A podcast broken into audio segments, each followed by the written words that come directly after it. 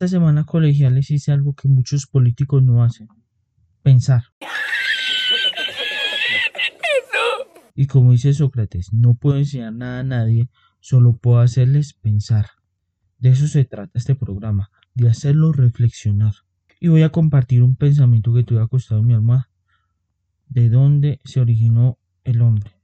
Vaya problema que me armé.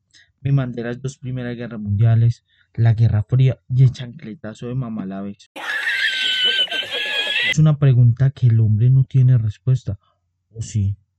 Si ve que es un tema que la lía, que la complica demasiado y vamos a ello. Es más fácil juntar 12 monos para una foto. Es tanto, es más fácil pintarle con colores de brillo los labios de un león que resolver tremendo problemón que nos hemos metido.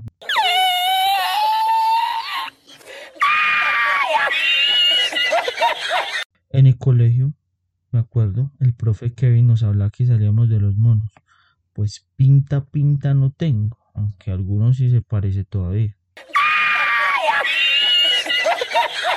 Y que si no vamos un poquito más atrás, solo unos milloncitos de años, veníamos del mar, de los anfibios, peces, lagartos. Parece una idea descabezada, pero es la más coherente según los científicos por otro lado, el padre Antonio, que odiaba que le dijeran así, sabiendo que en la cédula decía James Antonio, nos hablaba que somos creación de Dios, que venimos del barro y que con un soplo Dios nos dio vida. Esta primera figurita fue el hombre, y la verdad es que algunos quedamos un poco feos. Después Dios hizo una versión mejorada, la mujer. Dice la historia que le sacaron la costilla al hombre. De ahí nació la frase famosa, mi media costilla. Oiga, fue una costilla completa. Cierto, doña Emilia. Entonces hoy intentaremos resolver esa pregunta que ustedes se han hecho muchas veces y aún no tienen respuesta, y es cuál es nuestro origen y de dónde vinimos. ¿Y cómo sabemos que eso no es palabrería? Existen múltiples teorías sobre el origen y evolución del ser humano, pero ¿cuál será la verdadera?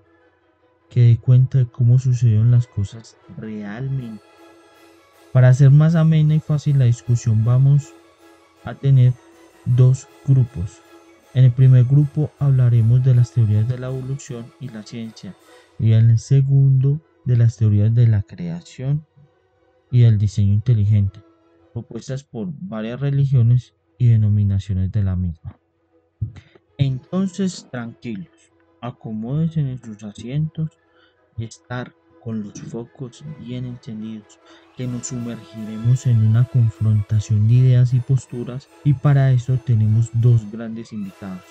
Uno de ellos es uno de los científicos más conocidos y respetados a nivel mundial y el otro un teólogo sacerdote y predicador de las escrituras bíblicas. Démosle la bienvenida. Empecemos con nuestro amigo científico, desde lo que usted ha estudiado e investigado, ¿cómo le daría respuesta al interrogante sobre nuestro origen?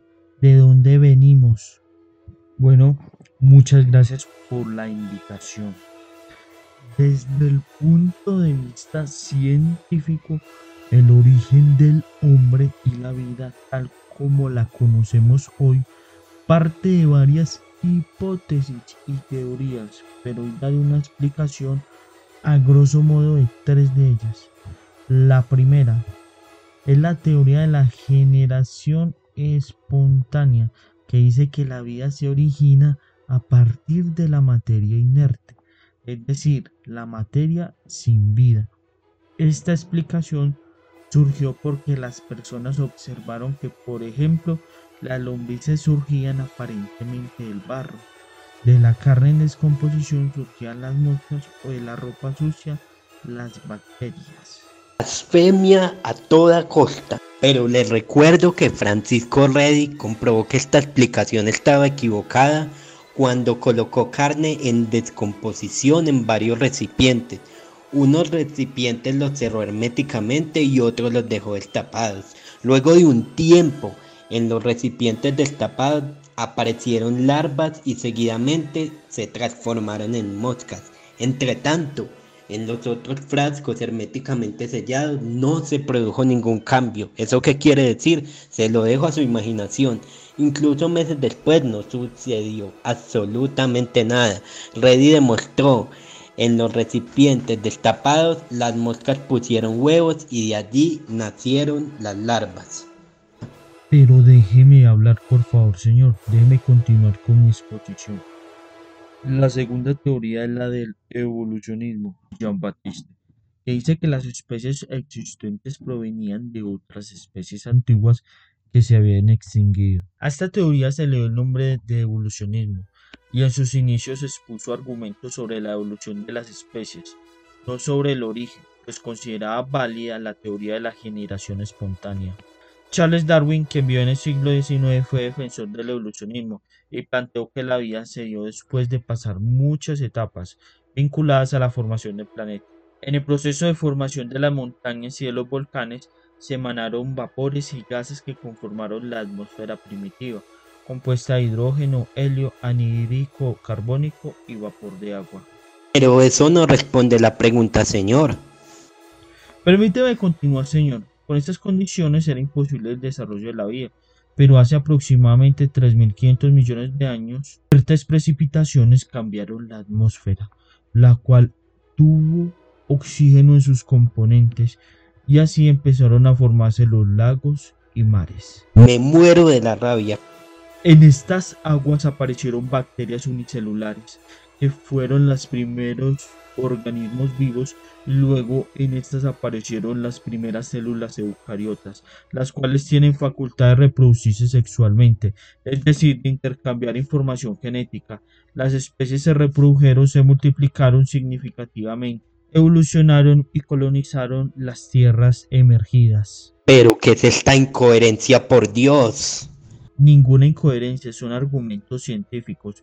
Continúo, la tercera teoría es el neodarwinismo, que explica la evolución como el resultado de varios elementos, entre los cuales se cuentan los genes, los efectos de la selección natural y el aislamiento. Para los neodarwinistas la evolución parte de las mutaciones sumadas a la selección natural. Los genes transmiten la información genética. Un gen es un segmento del ADN que contiene la información necesaria para determinar una característica de un organismo. Póngame pues cuidado hermano, el hombre no necesita evolucionar de nada, de pronto su cabeza dura. Es tanto el paraíso, Abraham, mis papás, Colombia, el rosario, los sentimientos, las montañas. ¿Quién lo ha creado? Pues nuestro Padre Dios. Eso Dios lo hizo en seis días y en el séptimo día descansó.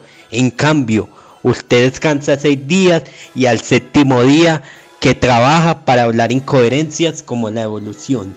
Le pido, señor teólogo, respeto a mis años de estudio y formación.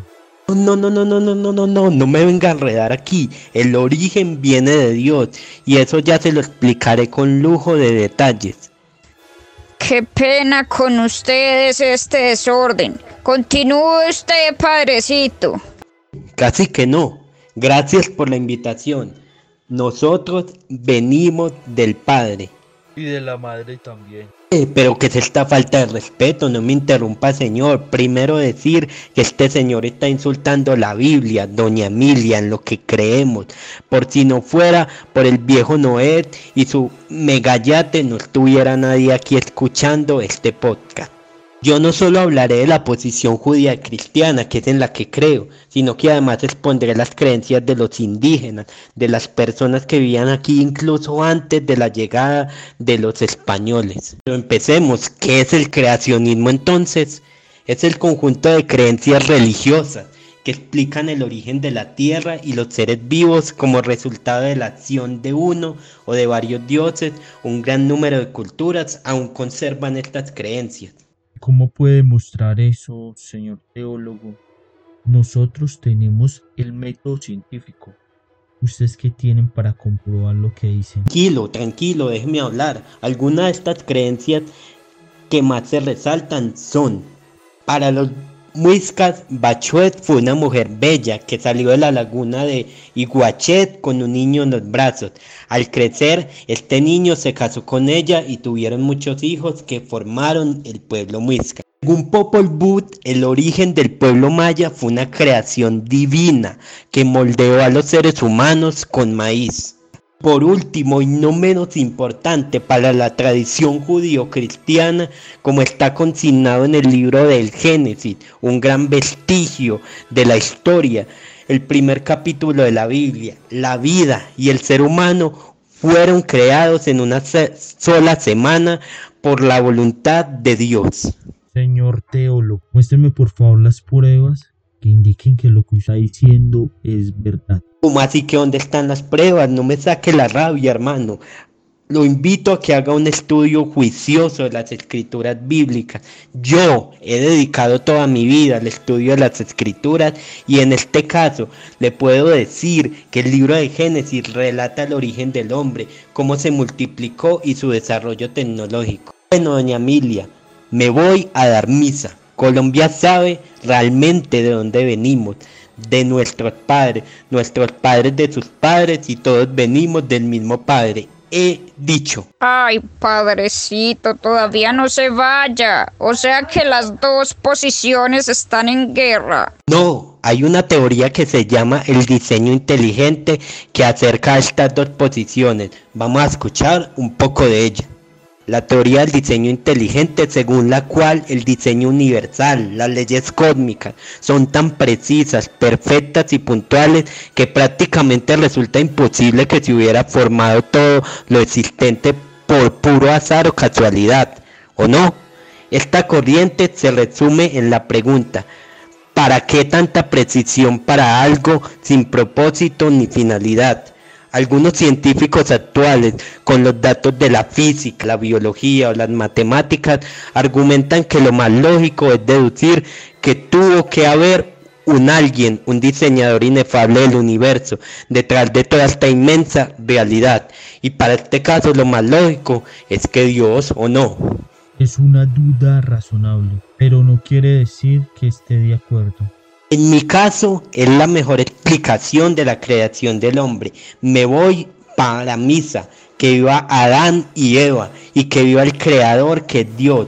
Juntos como hermanos, miembros de una iglesia, vamos caminando al encuentro del Señor. Bueno, Padre, que le vaya bien en la misa y gracias al señor científico. Muchas gracias por participar en este conversatorio.